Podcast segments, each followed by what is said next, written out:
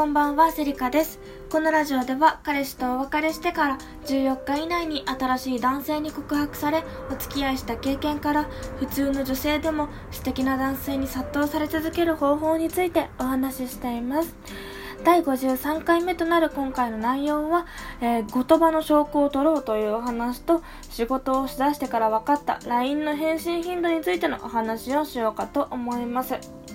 まずですね、あの、一つ目のお話なんですけれども、言葉の証拠を取ろうというお話ですね、させていただきます。これはあの、今私が、あの、会社で、あの、まあ、仕事してて、あの、思ったことなんですけれども、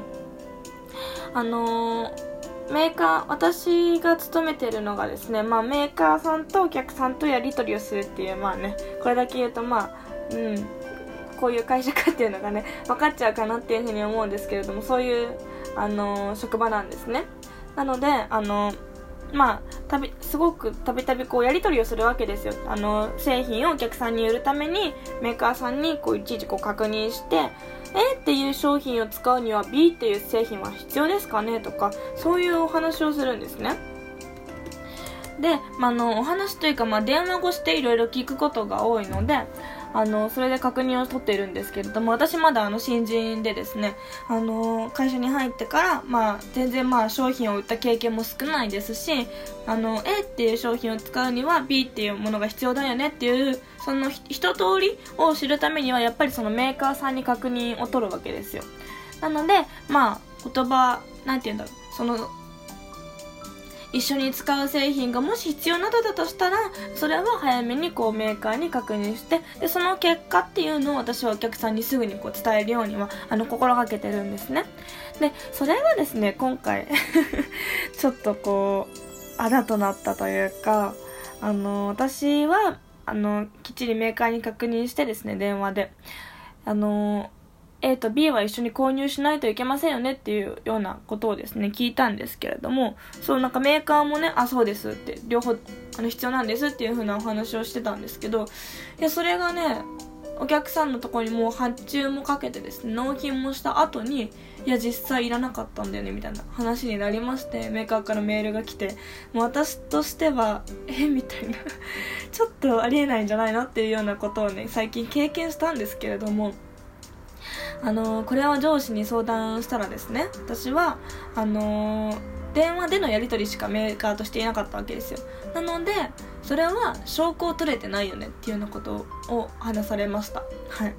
そう私の失敗としては今回現地を取れてなかったんですよ。あの現地っていうのは後々証拠となる言葉のこと。あの現地って漢字はね言うっていう漢字に質問の質と書いて現地と読みます。これあの営業の本とか読んでるとねすごく頻繁に出てきますね。お客さんとお話をするときは現地を取れみたいなね。そういうことがまあ現地を取ってなかったよね今回っていうのをあのことを言われまして。まあ確かに私本当に電話でしかあのメーカーさんとやり取りしてなかったのであそうなんだみたいな。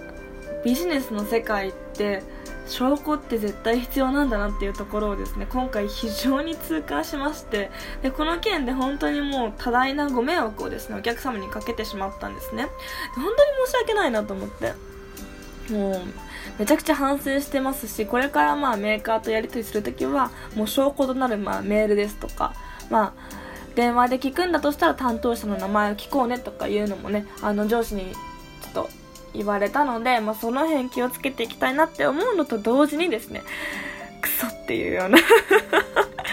もうめちゃくちゃもう悔しくて私は。本当にお客さんに迷惑かけるのが一番嫌なんですよ。もう本当に謝り倒して本当にごめんなさいみたいな。今後うちとの取引があるかどうかはまだわからないじゃないですか。もうお客さんもはあみたいな感じで思ってると思うので。本当にもう私はなんか私の責任でこうなんか悪いことがあっても全然別にいいんですけど痛くもないんですけど他の人に迷惑をかけるのが一番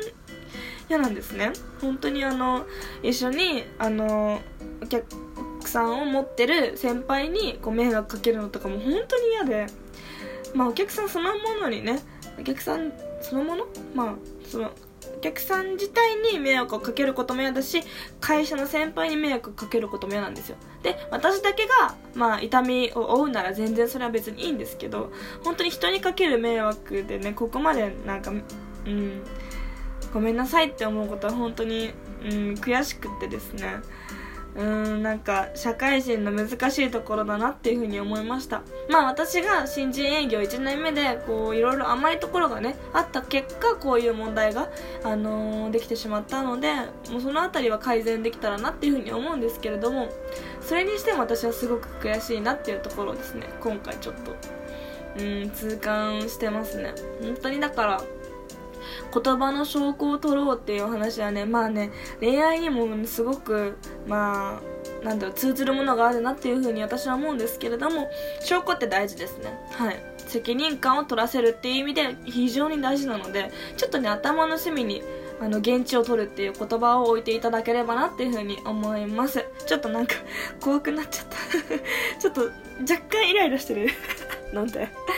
はい、ごめんなさい。ちょっと気を取り直してですね、二つ目のお話なんですけれども、二つ目のお話は、えー、仕事を出してから分かった男性の LINE の返信頻度についてのお話をしようかと思います。あの、私は大学時代、もうそれこそ大学3年生かな？ん ?4 年かな？4年になる時から私はマッチングアプリとかを始めてですねあのいろんな男性とこうデートを重ねていきまして、まあ、デートを重ねただけじゃなくて、まあ、そのためにこうなんだろうな付き合ってる男性だったら、まあ、LINE をしてデートの日取りを決めたりとかあのー、なんて言うんだろうパートナーシップその彼氏とのパートナーシップを維持するためにいろんなこう作戦を練って LINE をしたりっていうことを心がけてたんですね。で、まあその彼氏とかその気になってる男性と LINE をしてる時に大学生だった当時の私はですねなんで男性ってこんなに返事が遅いんだろうなっていうふうに非常にこう疑問だったんですね。で別にその LINE の返信頻度とかって愛情に比例するわけじゃないんですね。あの必ずしも。なのでまあその理由はわかるけどどうして返信が遅いのかなっていうのがすごくこう疑問ではあったんですけれどもいざ自分が社会人になってみてそしてあの新人時代みたいな研修だけで終わる日々じゃなくてしっかりあのなんだろうな、まあ、しっかりっていうとそこまで仕事ができるわけじゃないのであのうんなんですけれどもなんかちゃんとこう社会人し始めてもうちょっとで1年経つなぐらいなんですけどそうなってくるとやっぱりこう仕事でもいっぱいいっぱいになりますしあの私みたいに例えばこうやってラジオを撮ってますっていうような時って結構その男性に LINE するの忘れるんですね。私社会人になってから初めてあ2日連絡してなかったみたいな こととか結構あったので、うん、なんかあ結構あのなんだろうな。男性が LINE をその返信頻度がねこう遅かったりするとまあ LINE をする余裕がないんだなっていうような思ってっていう理由は前から分かってはいたんですけど実際に自分が体験してみてあ確かに仕事でいっぱいいっぱいそして帰ってもやることがあるってなったら全然 LINE なんか見ないなって私思いましたね。もうだって通知鳴っても無視みたいな。なんか私は今パソコンと、まあ、iPhone で、まあ、LINE 見れるようにしてるんですけどパソコン開いててこう例えばブログ書いてたりする時にも、まあ、LINE の通知が来るんですよ。なんですけどこういちいちこうね見てなんかすぐその場で返そうっていう風なことを思わなくなっちゃって後で余裕のある時に返そうっていうような考えになってきてるんですね。なので例えば夜7時ぐらいに LINE が来てもじっくり LINE を見て返すのは朝会社に着いてからふーっとなった時からなみたいな。そう朝に返したりとかしますね。まあでもあんまり男性に朝返すのおすすめしないので あの夜返してほしいなっていうふうにあのリスナーの皆様にはお願いしたいんですけれども。そうなので自分が実際に仕事っていうのを経験してみて体験してみてあこれだけ男性っていうのはその心に余裕がなくなるんだなっていうところをね実感できたのであの今となってはやっぱりその LINE の返信頻度本当に関係ないなっていう風なところはねすごく思うかなっていうところですね。なのでやっぱりその仕事があんまりこう忙しくない人っていうのはぶっちゃけね体験しないと仕事が忙しい男性の心情が理解できないと思うんですよ。別に私も全然忙しい方ではないとは思うんですけどここまでこう仕事で頭がいっぱいになってそしてねあの退社後もねやることがあるって、まあ、先ほども申し上げたんですけれどもあの結構ね脳みその中で LINE を返信しようっていうところの優先順位って下がってくるんですね。なので、うん、なんか女性がすごくこうなんだろうな器用でお仕事も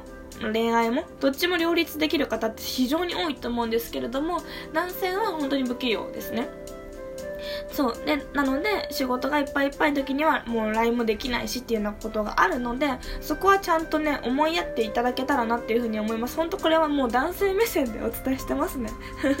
そう。あの実際に本当に社会人になってからあの強く思うようになったなっていうところがあるのでまあぜひ LINE の返信頻度とかで悩んでる女性がもしまだいらっしゃるのであればですねあの本当にする余裕返す余裕がないんだなっていうところをちょっと分かっていただければなって本当に心から思いましたそれでは今日はですねあの言葉の証拠、現地を取ろうというお話と、仕事をしだしてから分かった LINE の返信頻度についてのお話をいたしました。また次回の配信をお楽しみにお待ちください。ありがとうございました。